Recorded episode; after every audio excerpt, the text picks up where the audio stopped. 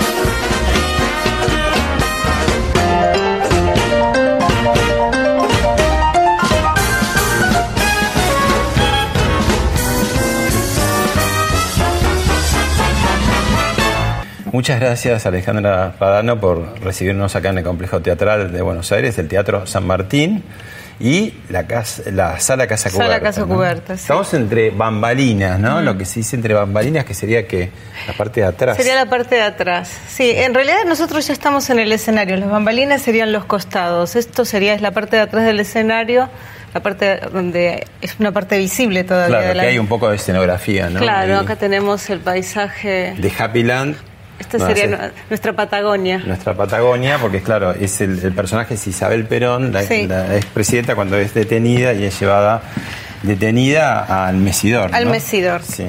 Y esta parte sería más bambalina. Esta es la bambalina, exactamente. Sí. acá estamos ahora, este túnel que hizo Julia Freit, Freit, Freit, que es eh, realmente muy...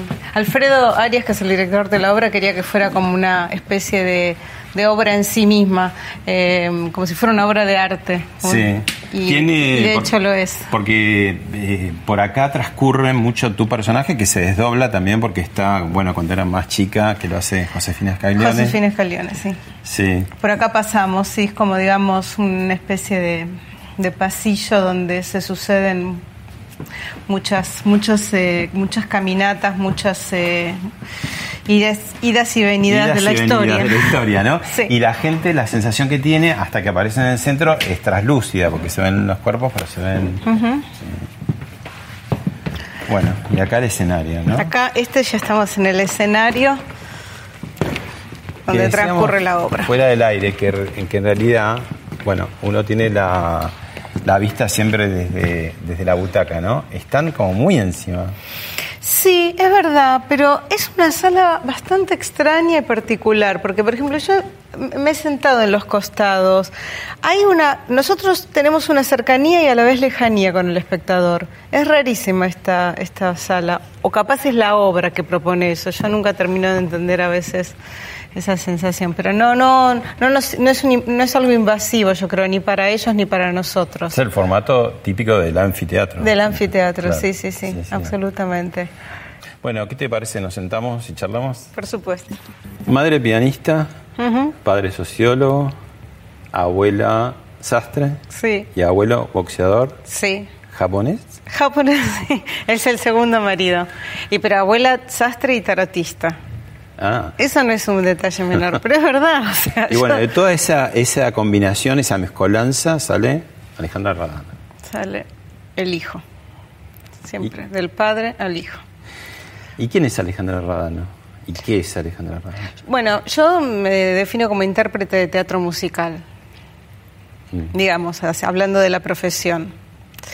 Em, y bueno, y por otro lado, siempre me estoy poniendo en cuestión, ¿no? En un punto. ¿Por qué? Porque por la vida, la vida siempre de alguna manera, por los cambios. No, y además porque vos elegiste como, como un camino nada fácil y muy, muy original, poco convencional, ¿no? Y digo, eso te requiere como estar en una búsqueda sí, continua, ¿no? Sí, Uno, yo siempre me pregunto, bueno, ¿por qué uno elige lo que elige? Después llegó un momento que no me pregunté más y me puse a hacer porque ya era un aburrimiento total. Entonces, bueno, hice. Y ahora estoy en un momento un poco más reflexivo, donde me hago preguntas, me hago qué, qué quiero hacer, cómo quiero seguir. O sea, la, la, vida también plantea un montón de cambios, las circunstancias y se, se presenta justamente esta historia que nada Nada, nada es fijo, nada es para siempre, todo tiene una movilidad interna. y con, esos padres y, abuelos tan eclécticos, ¿no? En sus, maneras, sus formas, argentinos, algunos de... ¿no? Todos argentinos, pero con todos descendencia italiana. Todos italianos. Todos, todos, todos. Y, y, vos creciste en un ambiente que muy ecléctico, por lo visto, porque digamos todos con profesiones tan distintas. Sí. ¿Y dónde surge así la chispa de, la actuación? Y yo pienso que de verlos a ellos, o sea, uno interpreta eso que ve y después lo traduce en uno, ¿no? Eh, creo que a partir de, ellos, de lo que yo veía de, de, mis padres, pero la verdad verdadera no, no sé bien el, digamos, como puedo intuir que quizás hubo cosas que me inspiraron, como bien lo cuento, en, que hay una obra de Juan Francisco Jacobe, que es un pianista argentino, yo tocaba obras de, de, él, eh, porque yo también estudié piano. Claro, la beta artística para tu madre al ser pianista, ¿no? Sí, absolutamente. ¿Pianista clásica? Sí, sí, sí, sí. Em, ¿Daba clases? Daba clases, absolutamente, ¿De conservatorio? No, en ah. casa, sí. Eh, y mm, bueno, a partir de ahí se fueron desencadenando, pero bien por qué yo hago las cosas sigue siendo como una especie de misterio en un punto. Porque bueno, en mi casa salvo mi mamá que hacía eso, no había alguien que se dedicara o al canto o al teatro, pero para mí en mi casa había mucho teatro. Claro. Justamente lo que había en mi casa, verla a mi mamá, no sé, era para mí ir al teatro es que también un poco la, ascendencia italiana es un pueblo muy histriónico, ¿no? Muy eh, para afuera también. ¿Te acordás de tu primera manifestación artística? Muchos cuando nos preguntan, porque todos tenemos, ¿no? Por el colegio que te hacen eh, actuar, pero digo, en tu caso, ¿te acordás de algo? No, no tiene que, por qué ser la primera, pero que vos te acuerdes así como lo más lejano en el tiempo, decís, ahí se prendía cierta luz en vos y no se apagó. Ahora que me haces acordar, mira, sí, yo me acuerdo que cuando era, cuando estaba, no sé, tipo cuarto, sexto, quinto grado, hice de la reina Isabel. Hmm. Cuando Colón iba, o sea, en a América, que iban a pedir, claro, a los reyes católicos. Exactamente, y yo hacía de la reina Isabel. En el colegio. En el colegio. ¿Y le pusiste ya el toque radano o todavía no? No, me acuerdo que. Primero me lo acuerdo, que no es un dato menor. O sea, es un recuerdo que atesoro. Mm. Y después, eh, eso a mí hay, algo que, pasó ahí, hay algo que se, que se produjo. se encendió la chispa, digamos. La chispa hizo, incendió algo. Bueno, si querés tenemos para ver unos flashes de, de, tu trayectoria, algo como para, para disparar y seguir hablando. A ver.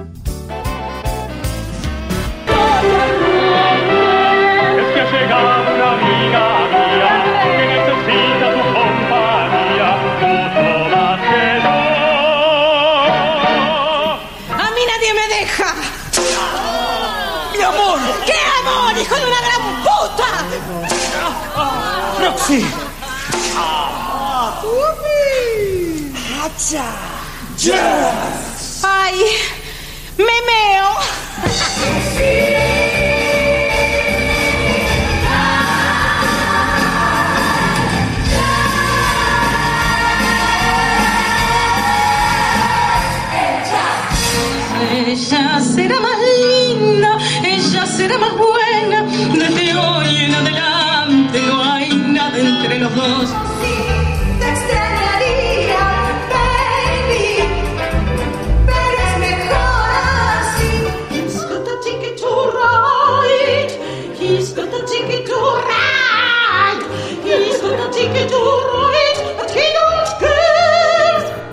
Me voy de viaje, de gira, y creo no vuelvo a Buenos Aires. Vengo a despedirme.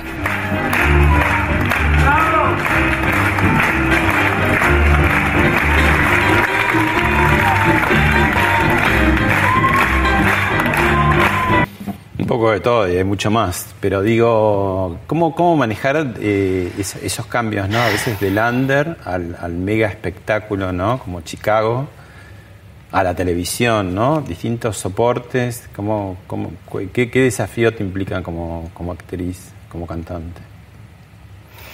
Mm, Yo lo vivo de la misma manera, o sea, no, no, no encuentro una diferencia. Cambia el paisaje, pero bueno, yo soy la misma y mis expectativas, mis exigencias, mis pensamientos, o sea, ahí, ahí el escenario no me condiciona.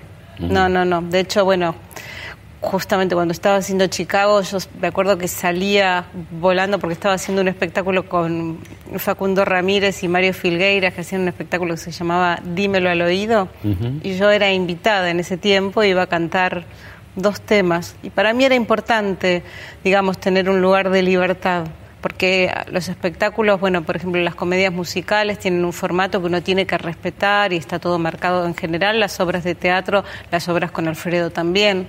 Y esos eran para mí espacios de libertad que son y muy necesarios. Claro, ¿qué, qué, qué es lo que se disfruta en cada caso? Por, por ejemplo, como vos decías, el gran musical es como una maquinaria, ¿no? Es una fábrica que funciona y todos los días se pone en marcha ese mecanismo que es de relojería, porque tenés la- la- el escenario, pero tenés también la orquesta en vivo, ¿no? Y, y detrás de eh, los técnicos, ¿no? Y salirse de ahí a un lugar mucho más eh, amistoso, si querés, amigable, ¿no? Sí, eh, también amistoso. bajar la adrenalina, no Ah. sé, no sé qué pasa en el mega espectáculo, cómo se vive esa adrenalina, si es motor, si es nervios. Sí, es motor, es orden, es orden. En los espectáculos quizás eh, que son más eh, rudimentarios o artesanales, quizás puede haber un, un lugar de caos, que también es, yo lo privilegio en algunos casos. Y de Y improvisación. de improvisación, sí. Ajá. Sí, pero después esa era como una fantasía que yo tenía, pero vuelvo al punto, o sea, me cambia el escenario, pero yo soy la misma, entonces la improvisación es... eh, o sea, A ver, no, soy una persona de... de- de- Hablemos un poco de la improvisación, que tiene tan buena y mala fama. Sí, yo mm, a mí me te la debo la improvisación, es algo que me hubiera gustado, ¿viste? Por ejemplo, cuando uno va a ver a alguien que hace stand-up y, y se pierde y empieza a improvisar y bueno, eso a mí siempre me causó mucha admiración. Como en el jazz, en el jam session, que Claro, empiezan, empiezan y exactamente. se van y se van. ¿Eso lo dejás para el taller de teatro de pronto? ¿Ese es el lugar para improvisar? No, creo que el lugar para improvisar se convirtió en la, la vida La misma, vida. más que nada. Sí, lo otro es un lugar que, bueno, esa es la diferencia. El teatro tiene eso. Uno todos los días viene y sabe que por esa puerta va a entrar una señora con un vestido verde. Eh, en la vida no. Entonces, por eso ese orden también eh, es eh, necesario. Y ese orden necesario, ¿cómo haces para evitar eh, la, la maquinización, ¿no? Es decir, de, bueno, la rutina, ¿no? Como decir, bueno, a los primeros días la letra estás muy atenta porque tenés miedo que se te escape algo, pero después cuando empiezan a transcurrir las, las este, funciones seguramente estás más tranquila y hasta te podés evadir. ¿Y cómo hacer para no evadirse por un lado y, y no hacer rutina por el otro, ¿no? O si le encontrás en cada función algo distinto. Sí, a mí eh, el rito me, me fascina. A mí la, o sea, el teatro es un rito absoluto. empieza dónde Para mí, yo lo vivo todo, o sea, hay un lugar que todo el día, cuando yo tengo función, o sea, mi vida está como de alguna manera, sé que, o sea, el, el embudo va ahí, o sea, es todo en función a eso. Eh, no, no, viste cuando dicen esto, pero bueno, pero tengo una vida, pero mi vida, o sea, o también es como un poco peyorativo, capaz, eh, demasiado romántico decir, bueno, mi vida es el teatro, pero en un punto es así, o Claro. sea, todo es en función a esa hora, Sí, sí. que capaz a veces es la más vívida y más eh, viva del día. claro Eh, pero volviendo a la pregunta, el, digamos, la tarea también es mantener viva esa, o- ese, esa ese rito, vivo, fresco, eh, y además ahí empieza como de alguna manera uno a hacer otro trabajo, que es encontrar el secreto que hay detrás de las palabras, que eso es bastante arduo en el sentido y angustiante, porque capaz uno no lo encuentra en toda una temporada. Uno hace una, una temporada con un determinado personaje. Por suerte he tenido la, posibilidad de capaz hacer obras, por ejemplo con Alfredo Arias, que las hemos hecho en París y después las hemos hecho acá en Buenos Aires. Entonces tuve el paso del francés al castellano, pero también la reflexión entre una obra y eh, un tiempo pasado acá. Mm. Mira, qué linda. Vos lo nombrás, Alfredo Arias, claro, en un momento eh, comienzan casi una asociación ustedes, también él con otras eh, actrices y cantantes, pero digo, es fuerte lo que hacen ustedes en los últimos años acá y en Francia también, Sí, ¿no? sí. Eh, bueno, ese fue un, un encuentro que, marca como una especie de, de- de hito en mi vida, digamos, porque, bueno, yo empiezo a trabajar con él en el 2001 y pensaba que era so- solo una obra, y estamos en el 2020. Sí, ¿y cuántas obras ya más o menos? Y, mm, qué sé yo, serán 10, por ahí, una decena de obras, sí. Sí, sí, sí, absolutamente. Bueno, otro de tus directores eh, te dejó un testimonio, mensaje para vos. Lo vemos. Hola Pablo, hola Alejandra. Alejandra estudió conmigo, es una artista eh, enorme, es una artista que admiro mucho y es una artista, no es una palabra que en el caso de ella se pueda pensar que está mal asignada. Es una artista que trabaja para ser artista, sin lugar a duda. Y la anécdota que te puedo contar es más bien una experiencia. Hicimos en la época, ella va a decir cuándo, y no sé si no fue su debut, la Casano, Dan Casano Dancing, una obra con Gustavo Sajá, que era un coreógrafo y actor, y con Eleonora Casano. Y te puedo ya decir que en su primer trabajo, o casi uno de sus primeros, era una mujer de la autogestión. Contales el cuadro y cómo armaste esa especie de ah, no sé cómo decirlo, obra de arte en tu expresión artística, en esa primera obra en la que más que recibir órdenes del director, vos hiciste propuestas. Mira, mira, Ricky, qué maravilla. Eh, sí, Ricky es uno, fue uno de mis primeros maestros de danza, que me decía, siempre se lo voy a agradecer, vos eh, tenés que trabajar como si fueras a ser una bailarina. Como si fueras a hacer. O tenía también otro maestro que me decía, Carmelo Scaramuzzo, Scaramuzzino, ay, ¿cómo se llamaba? Bueno, me decía, miren la Ra- Radano, haga por Debra. Radano nunca va a ser bailarina, pero es la mejor. Y que vos ya tenías, de ahí leí, habla que vos desde el principio tenías voz cantante o cosas para aportar o para decir, que a veces a los directores les gusta, otras veces no tanto. Mm.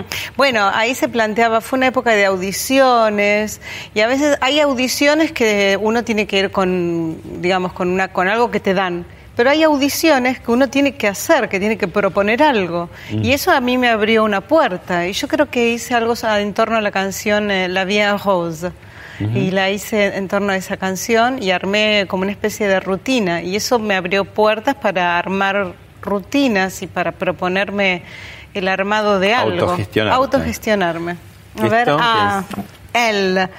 Este, bueno, esta obra es fantástica porque fue mi primer Jean Genet, que nunca yo había hecho, mm, mm, nunca había abordado este autor. Y fue maravilloso, me, me encantó el tema, porque habla de la representación, en definitiva es, una obra sobre lo que representa el- la serie de gestos que hacen que uno sea alguien. Entonces una serie de gestos reunidos de determinada manera hace que vos seas periodista o que alguien sea un papa. Y contaba que bueno, el, el papa es papa para los demás, pero el papa no tiene papa. Interesante. ¿Y vos te, te vas encontrando en el escenario? ¿La Radano de verdad, profunda, o, o- o la que vemos nosotros? Yo no sé qué ven ustedes. Primero. Después, eh, ahí esas preguntas, no, yo creo que lo que... La historia para mí es poder encontrar qué hay detrás de la palabra y cómo yo puedo traducir eso en una corporalidad presente en un escenario. Eso es lo que a mí más me... me- ¿Y quedás conforme o No. nunca? Eso son- sufro, lo tengo que es un tema de terapia absoluta. Cuando te aplauden mucho, ¿qué decís? ¿Qué- qué- qué? Y pero también también el pensamiento es que yo pienso que la gente que viene a ver eh, obras, lo único lo que hace en un punto está bien ve, pero ve a, a partir de sus vivencias, Claro. entonces de alguna manera se refleja o no. Yo creo que, que- que es eso. Ujú. ¿Y A ver. Ah, esto bueno, esto me encanta. Esto es eh, Tres Dramas para Orquesta, que es un espectáculo que hicimos con Fabián Luca y Diego Vila. Esto es un, un grupo de trabajo que también que tengo, que tiene que ver más, esto capaz se acerca más a mis, mis propias palabras. O sea, eh, es una construcción que hicimos con ellos con Fabián y con Diego.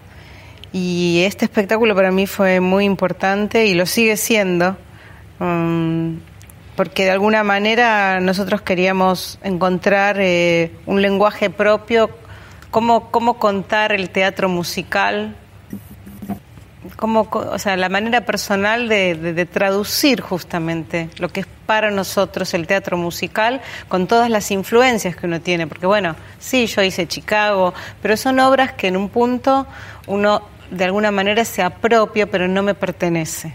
Claro. Bueno, esta conversación no solamente es hablada, sino cantada. Sí. Y se va la primera. Estamos acá en la sala de ensayo del sexto piso del Teatro San Martín y estamos con Diego Vila, que vamos a hacer este primer tema.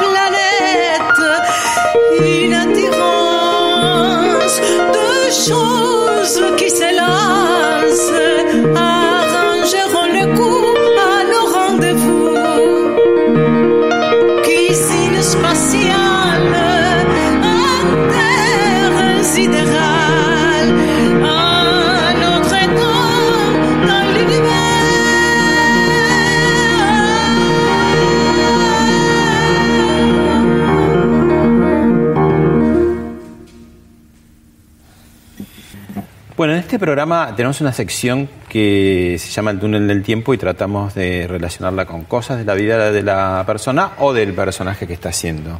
Te propongo que nos vayamos al túnel del tiempo y después lo charlamos. Con gran dolor debo transmitir al pueblo el fallecimiento de un verdadero apóstol de la paz y la no violencia. Asumo constitucionalmente la primera magistratura del país, pidiendo a cada uno de los habitantes la entereza necesaria dentro del lógico dolor patrio para que me ayuden a conducir los destinos del país hacia la meta feliz que Perón soñó para todos los argentinos.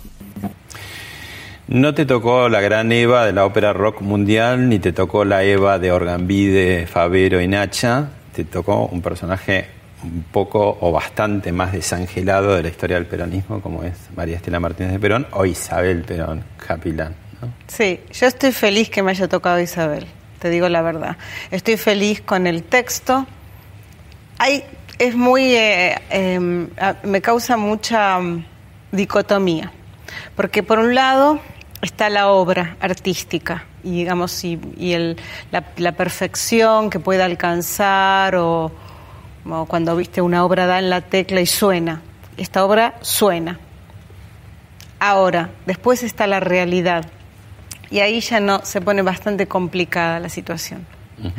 Porque es- pasó hace poco, porque me pregunto, ¿y qué? ¿Y ¿Para qué? ¿Para qué? ¿Para qué hacemos? ¿Para qué hago todo esto? ¿Qué va? ¿Qué, qué estoy saneando algo? ¿Cuál es la diferencia entre esa ficción, pero que recoge un momento de la historia incómodo, ¿no? Eh, se estrena en el teatro oficial, en otro gobierno, pero se reestrena en un gobierno que es peronista también, ¿no? Sí. Eh, y que tiene su- la, la paradoja, digamos, de la libertad que está, está muy bien, pero, Fabulosa. pero también genera como esa incomodidad de ese momento de la historia del peronismo que nadie quiere volver mucho, ¿no? Pero nadie quiere volver, ni los peronistas, ni no los peronistas, ni los radicales, ni nadie. O sea, va, que quiero pensar que nadie, porque es un momento vergonzoso, doloroso, delirante, porque realmente fue delirante.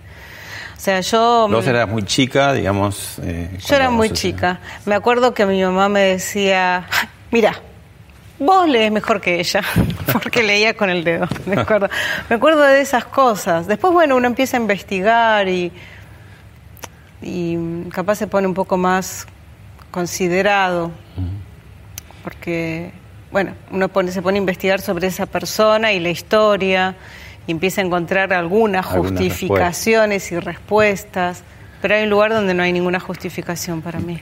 Ahí rescatamos un- una entrevista que no, yo no, no la tenía muy vista. Recién veíamos en el túnel del tiempo un mensaje eh, oficial, el más dramático, porque era justamente la muerte del general Perón, que era el presidente de la República en ese momento, ¿no? Y ella la vice que asumía. Pero acá, en esto que vemos ahora, la vemos un poco más coloquial. Y el general Perón siempre le decía a la gente, ¿ustedes creen que Isabelita eh, se la puede manejar así fácilmente? No, dice yo que he sido un hombre que he, que he conducido por ser eh, militar, ¿verdad? Eh, tantísimos hombres, nunca pude manejarla porque ella tiene su personalidad. Así que mal pueden ustedes pensar que lo pueden hacer. Y yo creo que han pensado un poco eso, y como yo no soy proclive ni a traicionar a la patria bajo ningún punto de vista, y se hace un juramento a Dios, como yo soy católica y nunca lo he negado, El general, el general Videla, esa tarde del 24 de marzo, cuando ustedes estuvieron reunidos, ¿le había prometido que en la Argentina no había golpe de Estado? No, nunca se habló, ni se habló siquiera de golpe de Estado, nunca. Pero las tropas estaban en la calle. Bueno, por eso mucho que estuvieran las tropas en la calle, por eso nunca, no sé, a mí él nunca me dijo nada. Señora, ¿qué relación tenía en esos momentos usted con el señor López? Ya no estaba aquí. No, no podía tener ninguna relación en absoluto porque no estaba, señorita.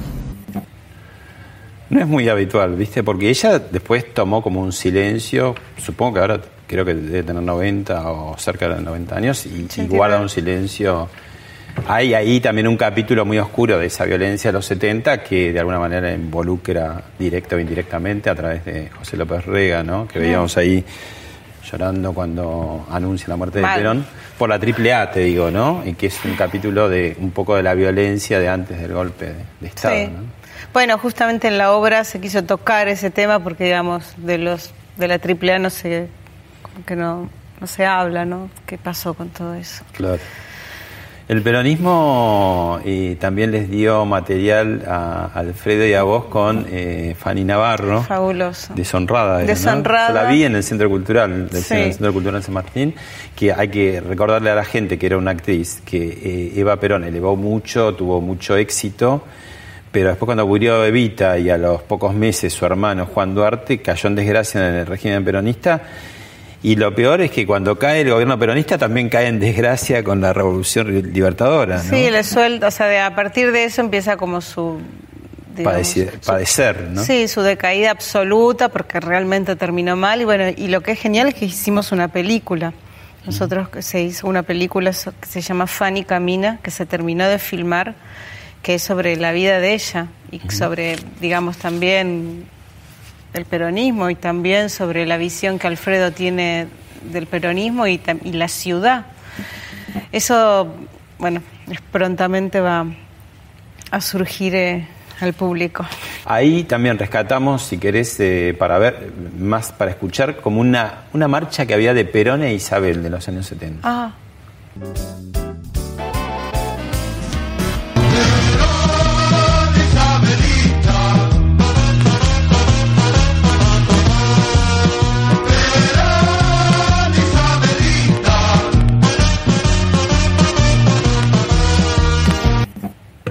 ¿Qué decir?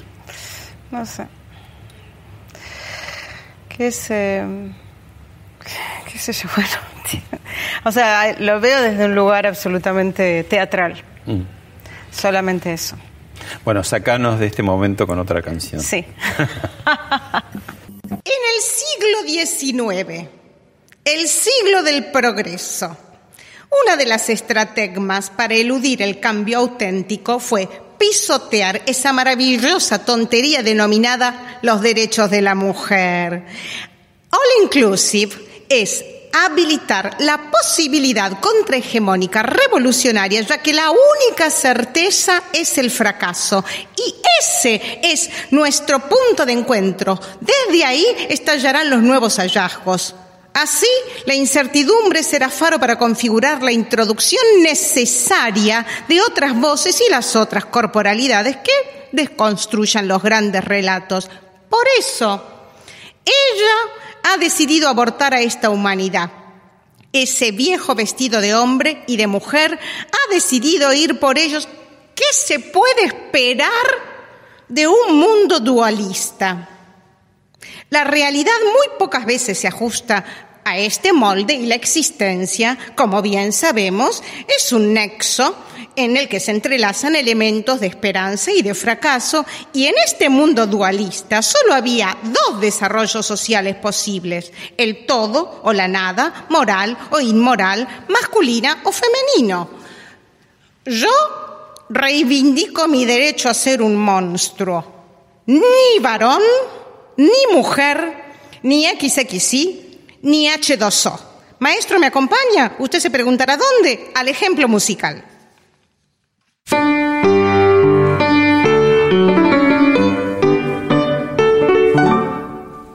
Hay un masculino y hay un femenino, por fortuna se han conocido. Dice el masculino viendo al femenino, te confío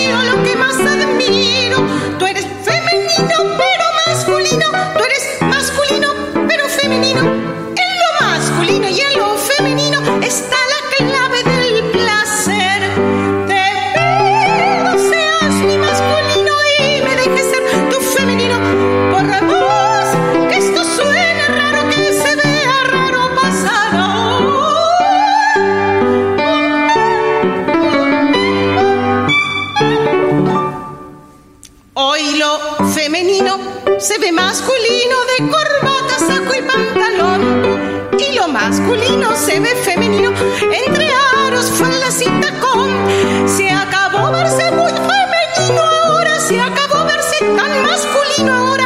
Para que ambos puedan estar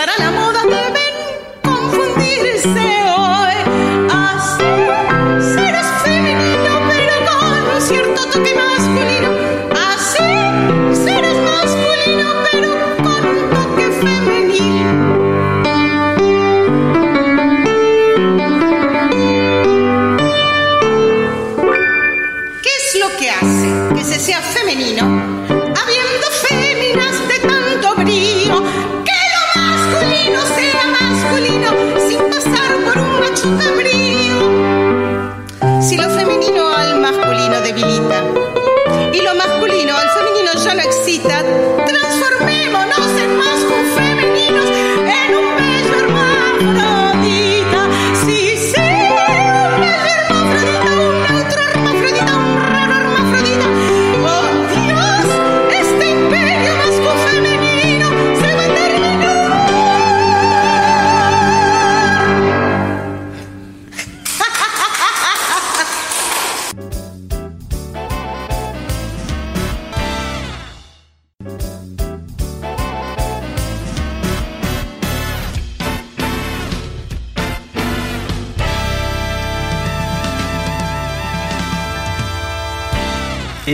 Dijiste eh, que el amor me ha enturbiado el arte creativo en algún momento.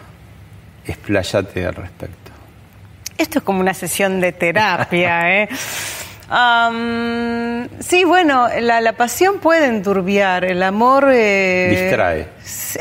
Y bueno, para mi tipo de personalidad, sí. Sí. ¿Es como un estorbo en algún punto? En algún momento, no, un estorbo no, pero Bueno, digamos... la parte de la fascinación, pero al mismo tiempo si estás trabajando, que para vos debe ser como complejo, ¿no? Llegar al punto de la obra como la querés. Sí, yo a veces me siento como una astronauta o como una gimnasta rusa, o por ejemplo cuando los jugadores de fútbol hacen concentración, bueno, para mí la obra tiene que ver con eso. Entonces, bueno, quizá el amor en algunas de sus facetas o en algunos de sus momentos puede desordenar un poco. ¿Y Pero te ha bueno. desordenado mucho el amor? Me ha desordenado mucho, sí. Sí, sí, y después me he vuelto a ordenar y bueno, y así seguimos. Bueno, otra frase. Jamás pensé en ser madre. ¿Eso fue siempre así? Siempre. Y eso fue como algo que a mí misma me, me- me- Porque bueno, era como una... El momento fue como una especie de... No de lucha, pero en- había una distancia entre lo que yo sentía que quería y lo que de alguna manera también yo veía en, en otro momento de la sociedad que era importante que una mujer tuviera hijos. ¿Y vos cuando lo empezaste a pensar? Yo de lo- chica, o Ah, sea, me pasó, pero de chica, chica, yo me acuerdo que jugaba con las muñecas eh, y le sacaba las cabezas, se hacía pócimas de, de- como si fuera una farmacéutica, o sea, y que me acuerdo que yo tenía ya ese sentimiento, y decía, y nunca vi por qué, me preguntaba, ¿por qué uno siente, por qué eh, mi amiga quiso tener hijos y yo no? Y yo le decía, mamá, mamá, te debes haber olvidado el reloj biológico en tu panza. Bueno, pero después, bueno, uno trabaja con, digamos, em- con uno y con sus deseos y, y con, con esa develación que, que tuvo y lo, lo acepta, ¿no? Pero no fue algo sencillo. ¿Se entiende? ¿Por qué? Porque miraba afuera. Creo que se, el, Bueno, todo al se principio ordenó. podía sonar raro, hace muchos años, cuando no. Bueno, no si hubiera nacido en el medioevo me hubieran quemado. Mm. O sea, a, esos, a ese punto, o sea, gracias a, a Dios cambió, o a Dios no, ya no se usa esa frase ahora, gracias, no sé a quién, a nosotras, a, la- al- nosotros que estamos evolucionando en el pensamiento y en las ideas, eh, podemos eh, de alguna manera hacer, eh, digamos, potestad de nuestros deseos. Mm, Te, te arrepentiste de gracias a Dios. ¿Vos, te- vos tenés Sí. estatuillas eh, religiosas, dinosaurios? Sí, sí, sí, pero porque me gusta el objeto, no Ajá. porque, digamos... No o sea, porque quería no. especialmente. Primero, lo, lo que primero prima es la estética. Y si y esa estética que sería entre los dinosaurios y, y los santos, un poco kitsch. Ah, sí, quedaría, ¿no? exactamente, hay algo de eso. Sí, va, va, va variando, porque varío entre eso y, en- y voy de ahí a un minimalismo acérrimo. Ah, y esta foto. esta foto fue genial porque era la tapa de gente que nosotras con Karina salíamos del lado de eh, no la tapa central, que es cuando Ah, uno compra la revista, era había do- to- de la otra, que se es como, si- sí, no es como si uno estuviera. Estábamos ahí. decíamos- claro, entonces decíamos que, así viste, peyorativamente decíamos, bueno, estamos en México y ellos están en Estados Unidos y los otros están no sé con- qué país. está con Charlie. No, sí, pero después lo fuimos. fuera, es el después lo fuimos a, claro, lo Claro. fuimos a saludar a Charlie y Karina le decía, Charlie, Charlie, nosotras somos las verdaderas hijas de la lágrima. y Charlie, y nada, nos sacamos una foto con Charlie de cholulas total. Bueno, y Karina, acá te dejo un mensaje. Ay, Karina, la adoro. Envío mi saludo a la gran Alejandra Radano, una galaxia de creatividad. Alejandra para mí es la artista más culta de teatro musical que tenemos aquí en Argentina. Es una artista que se expande en el mundo por su eh, personalidad que trasciende las fronteras. Es una gran compañera. Eh, tuve la oportunidad de reemplazarla en dos obras, en la exquisita Canciones Degeneradas de su autoría y también en Cabaret. Eh, le mando un beso muy muy grande. Tengo anécdotas preciosas de cuando recién empezábamos y fui a verla a Refresco Rosado y me regaló un anillo que todavía conservo, un anillo de plástico con agua dentro al estilo Cosiche. Nos íbamos a ver en el Teatro Under y alentarnos y tirándonos buena onda. Nunca sentí este, una, una sensación de competencia, jamás, porque a veces está instalado eso, ¿no? Que entre, entre las artistas existe eso y, y con Alejandra no, con Alejandra es justamente un encuentro de, de, de amigas siempre que podemos, por nuestros tiempos. Y bueno, agradezco eh, haberla conocido. Es eh, Alejandra Radano, esencial en nuestra cultura. Ay, bueno, me hizo llorar. Sí. Bueno, es una época extraña esta, ¿no? Porque entre el coronavirus por un lado, el Sí. streaming por el otro, eh, el teatro que siempre, bueno, Buenos Aires por suerte es un público muy teatrero, ¿no? Sí, Pero sí. este, a veces las crisis económicas retraen, el teatro está más... Por suerte el teatro oficial siempre eh, trae gente, ¿no? Pero bueno, de pronto caen estas pestes así. ¿Qué- El artista está en ese mar, ¿no? Va con su pequeña barca. Sí. ¿Y vos qué haces en esa barca? Yo ¿Qué me, pensás? me Porque- acordaba de un libro que leí que es eh, La vida de Galina Vishnevskaya, que es la, fue la esposa de, Mislav, de Slava de Mislav Rostropovich, un gran, gran, gran eh, violonchelista. Y ella contaba, cuando en el momento de la guerra, que bueno, que había hambruna y todo, y que los artistas igual, que, que vi una función de la dama de pique, que hacían unas, unos cantantes, unos grandes cantantes, y tenían los hombros cubiertos de escarcha porque ah, lo hacían como al aire libre y contaba esa anécdota, decía qué qué, mar- qué, qué tesón, mm, a mí eso me, me- me- me da mucha emoción, o sea, Mm. como el a pesar de todo, ¿no? La pulsión vital que tiene el ser humano. Mm. Y, y además es interesante lo que decís, porque eh, estás poniendo al artista en un lugar necesario, imprescindible. Muchas veces puede decir, bueno, el teatro puede esperar porque hay cosas como más importantes y sin embargo, justamente está en ese lugar de importancia, ¿no? A veces para hacerlo pensar a- al espectador o a veces también para aliviarlo, ¿no? De su propia... O para que quizás en una obra de teatro a veces se encuentra alguna respuesta. Sí. ¿no? Eh, y, y qué decís? En los tiempos difíciles por, por política o a veces desastres naturales o pestes, el artista tiene una, hay una función. Sí, siempre todas se ven mermadas las situaciones, pero es algo que, mm, que digamos, está, que es, que es parte de nuestra idiosincrasia como seres humanos, es necesario, es Mm. necesario ese lugar Como un alimento al poético. espíritu, ¿no? Y sí, es muy necesario, sí, absolutamente. Ah, Hugo Midón. Hugo Midón y ¿Tuviste además con estos compañeros. Es Hugo y Omar y Gustavo Monge y Gaby Goldberg.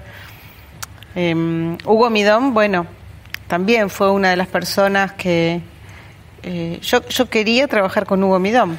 Claro, por ahí la gente ahora que pasó el tiempo no se acuerda tanto, No. ¿no? Y no te tiene en, en el espectáculo infantiles, como que hacía Hugo Midón, que era gran teatro también. ¿no? Gran que a veces teatro. teatro infantil, viste, está como eh, no se está no está valorizado, pero a veces no está valorizado por los propios creadores.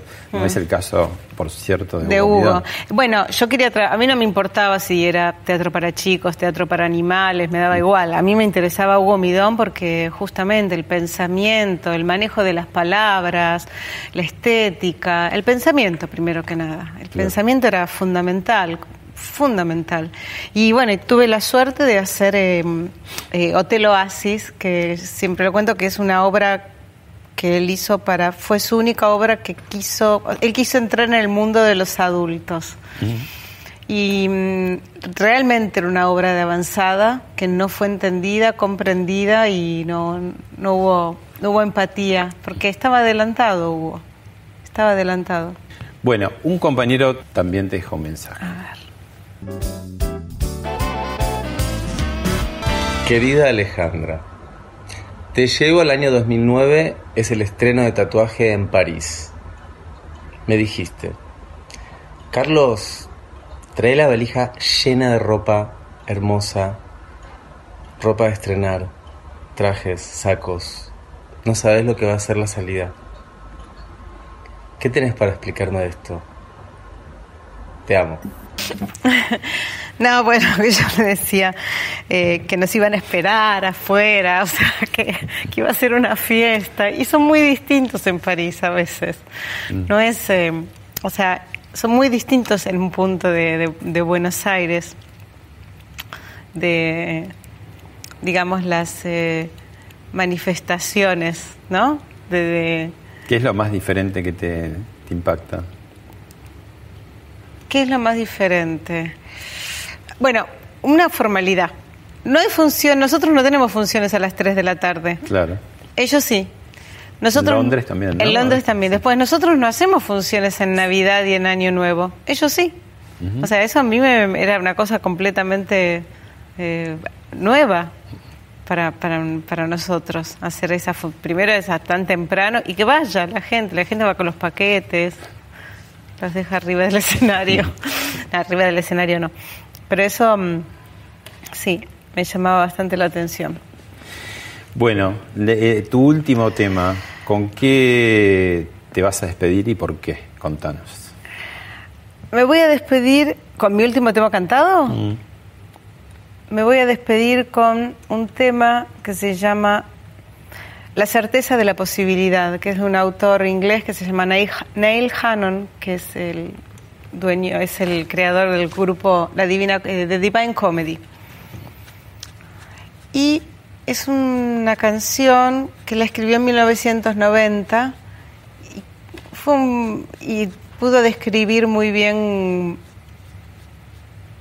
la aventura humana en un punto. Y termina con un parlamento que está sacado de la película eh, La Dolce Vita.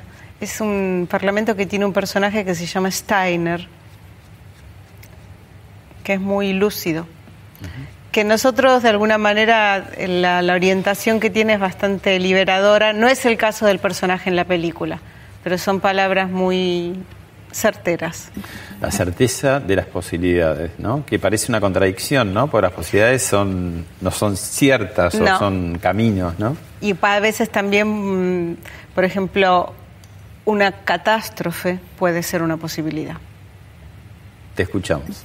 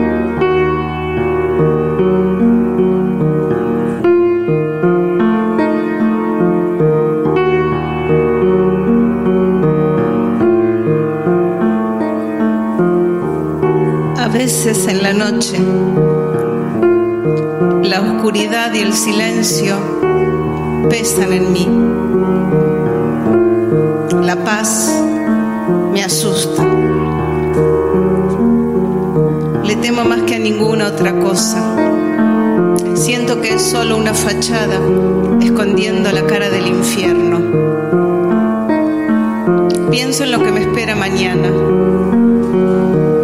El mundo será maravilloso. Ellos dicen. Pero ¿desde qué punto de vista? Tendremos que vivir en un estado de animación suspendida, como obras de arte, en un estado de encanto, suspendidos, distanciados.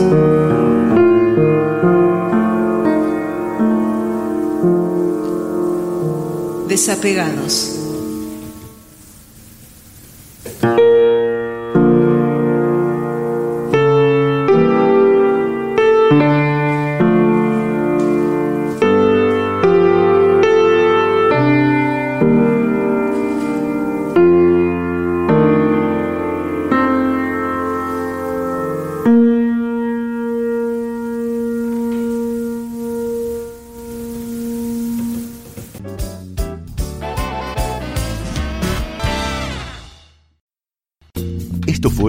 Hablemos de otra cosa con Pablo Sirven, un podcast exclusivo de La Nación. Escucha todos los programas de La Nación Podcast en www.lanacion.com.ar. Suscríbete para no perderte ningún episodio. Estamos en Spotify, Apple Podcast, Google Podcast y en tu reproductor de podcast favorito.